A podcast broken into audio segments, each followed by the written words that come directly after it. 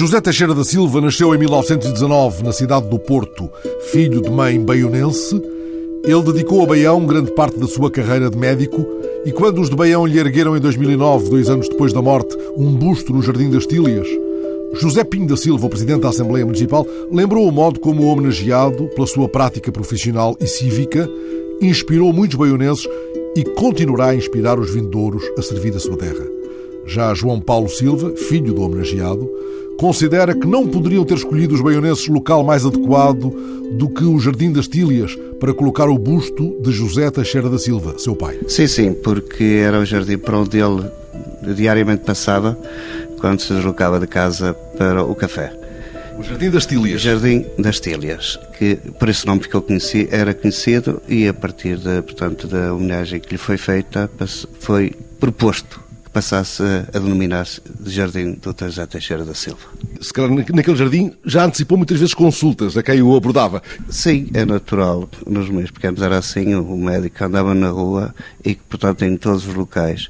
Para além disso, havia uma grande preocupação da parte dele sempre teve essa preocupação com os seus doentes. Ele não esperava que os doentes lhe comunicassem eh, o seu estado de saúde depois de irem ao seu consultório. Ele era muitas vezes o primeiro a ir ter com os doentes a perguntar-lhes qual era o seu estado de saúde. Era o que se pode chamar um verdadeiro João Semana, que não descurava, entretanto, a renovação de conhecimentos. Uma pessoa extremamente preocupada com. Eh, está constantemente atualizado.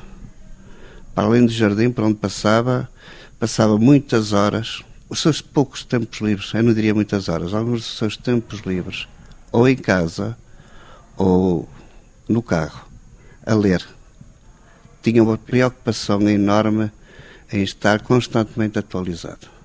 E, quer através de revistas, quer através de livros, era a sua principal preocupação. Que livros é que ele lia? Tem ideia? Que coisas é que interessavam mais? Romances, ensaios? Romances, muitas revistas de medicina, científicas, alguns livros de medicina científica e, quando novo, é engraçado que gostava de ler livros policiais, da Agatha Christie. Talvez fosse uma forma de descontração.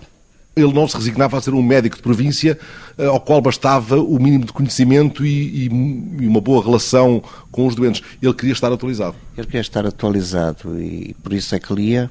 Não só lia, mas contactava.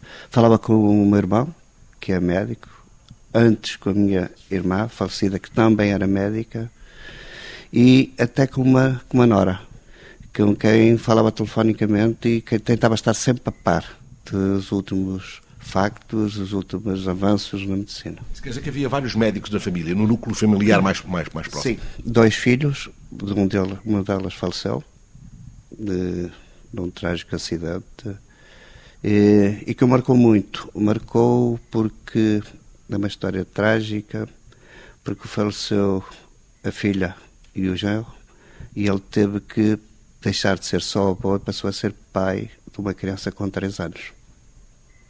Portanto, passou a ser avô, pai encarregado de educação de uma criança de 3 anos. E pai de muita gente anónima naquela, gente, naquela vila. Naquela vila, isso sem dúvida nenhuma.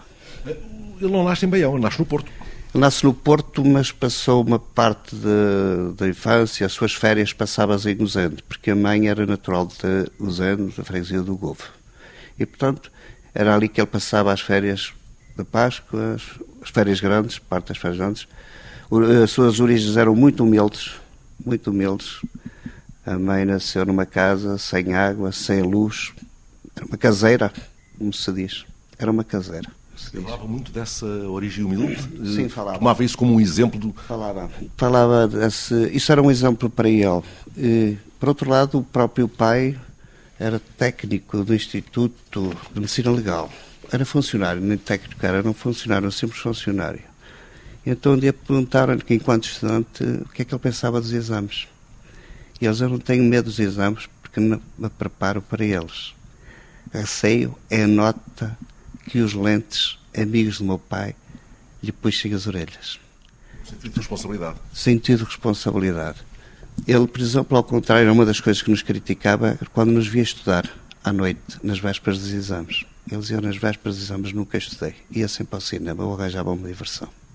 Para estar descontraído? Para estar descontraído. Era uma pessoa de bonomia, uma pessoa afável, uma pessoa tranquila? Era tranquila, mas muito reservada. Ele gostava de estar só.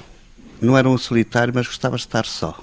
Convivia, tinha um núcleo de amigos muito reduzidos. Era reservado, tinha os seus amigos, gostava de conversar, mas preferia os seus momentos de solidão. Não era um homem só, mas era um homem que gostava, apreciava estar só. Isso já em Baião. Já em Baião. Que é a terra que ele adota como sua. Que adotou como sua. Eh, depois de concluir o curso de medicina, foi para Baião eh, e ali viveu com, com o interregno. Ao interregno, eh, ao fim, em 1954, 55, em que passa um ano no, no Alentejo, em Monforte, concretamente, em que é convidado para o serviço sobre rentistas zonáticos, simplesmente não se sentiu lá bem. Não estava perto dos seus doentes, não estava perto das pessoas com quem gostava de. aquelas com que gostava de ajudar. Era um trabalho totalmente diferente que não lhe agradou, pediu a exoneração e voltou novamente para a sua terra. Em Maior, nessa altura, era assim. Eram poucos os médicos, eram dois ou três. E todos eles tinham que fazer um pouco isso. Claro que eu falo daquele que me toca mais, como é evidente. Mas havia João Semanas por todo o país. O que é que ouve às pessoas de Baião a respeito do seu pai? Quando vai a Baião, imagino que vai com muita frequência a Baião, o que é que lhe dizem? Eu vivo em Baião agora, vivo em Baião. O que dizem? Para uns foi um santo. Até lhe chamaram já, até uma vez alguém me disse que era um bruxo. Ele adivinhava as coisas. Os meios de diagnóstico na altura não eram os de hoje. Talvez esteja aí o sentido da expressão. E muitas dessas pessoas, porventura, nem tinham com que lhe pagar, muitas vezes. Sim, nessa altura não havia dinheiro para pagar. As pessoas pagavam em géneros. As que pagavam.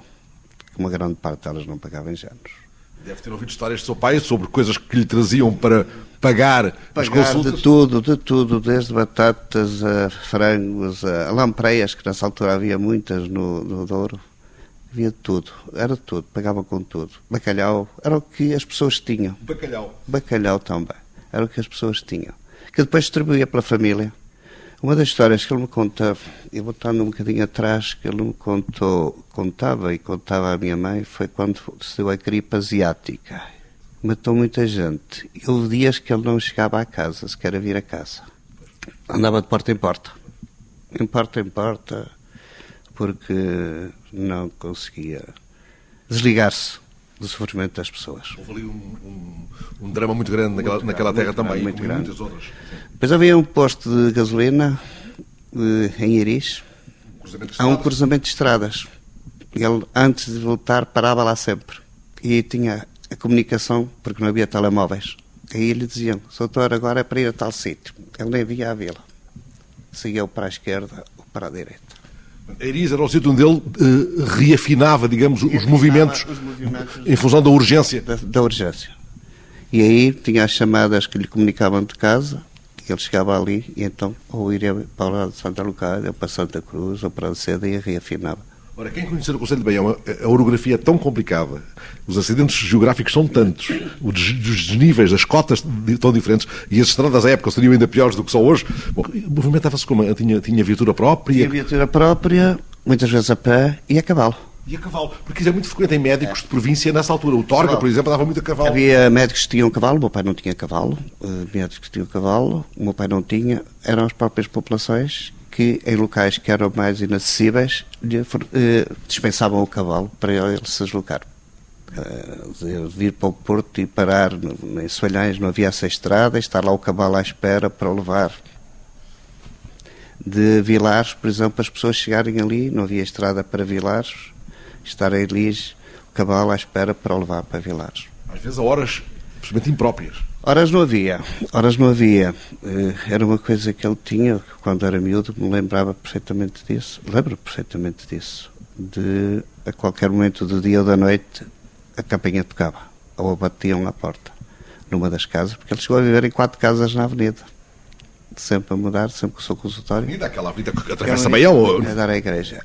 E era a qualquer hora do dia e da noite. Às vezes cansado, aí não vou, mas depois voltava atrás. Ora, um homem assim, que conhece o território tão bem como ele conhecia, por razões nem sempre as melhores, eh, quando precisa da solidão, que falou há pouco, de estar sozinho, escolhe o seu consultório, um, um, banco de jardim ou vai para a Serra da Aboboreira? Ele tinha lugares de refúgio? Tinha. Tinha o consultório, o carro e às vezes a serra, o monte também. À Boboreira? Não à Boboreira, mas na estrada de Zona Menor, às vezes parava o seu carro para estar, para pensar um bocadinho. Não, pelo, não saía da Estrada Nacional, estacionava ali, muitas vezes para ler, aproveitava para ler, ouvir música, ouvir a rádio.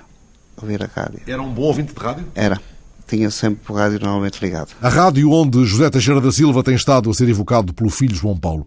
Conversamos no Porto, mas é como se estivéssemos entrando no consultório onde João Paulo procura o médico seu pai. Assim se lembra dele, um livro pousado sobre a mesa, o rádio quase sempre ligado. Assim o evoca até que a emoção lhe embarga a voz. Nesse momento, desligarei o gravador e quase darei por mim, sugerindo ao filho do velho João Semana de Baião que nos sentemos um pouco a uma sombra no Jardim das Tílias perto do busto de seu pai. Mas João Paulo acabou ainda agora de subir as escadas e vai entrar no consultório. Quando chegava ao consultório, ia visitá-lo, e sempre que eu ia visitar, ele lá estava no consultório com algo à frente para ler e o rádio sempre ligado. Aqueles rádios antigos, não é? Aqueles... O rádio, o rádio antigo, depois mais tarde o melhor, mas era aí que ele se encontrava no carro também muitas vezes. E ocupava muito o seu tempo nisso. O consultório último, onde ele trabalhou até perto dos 89 anos, que ele com 88 anos ainda consultava. E era um consultório muito simples, muito simples, eh, mesmo muito, muito simples. Nunca teve grandes alterações.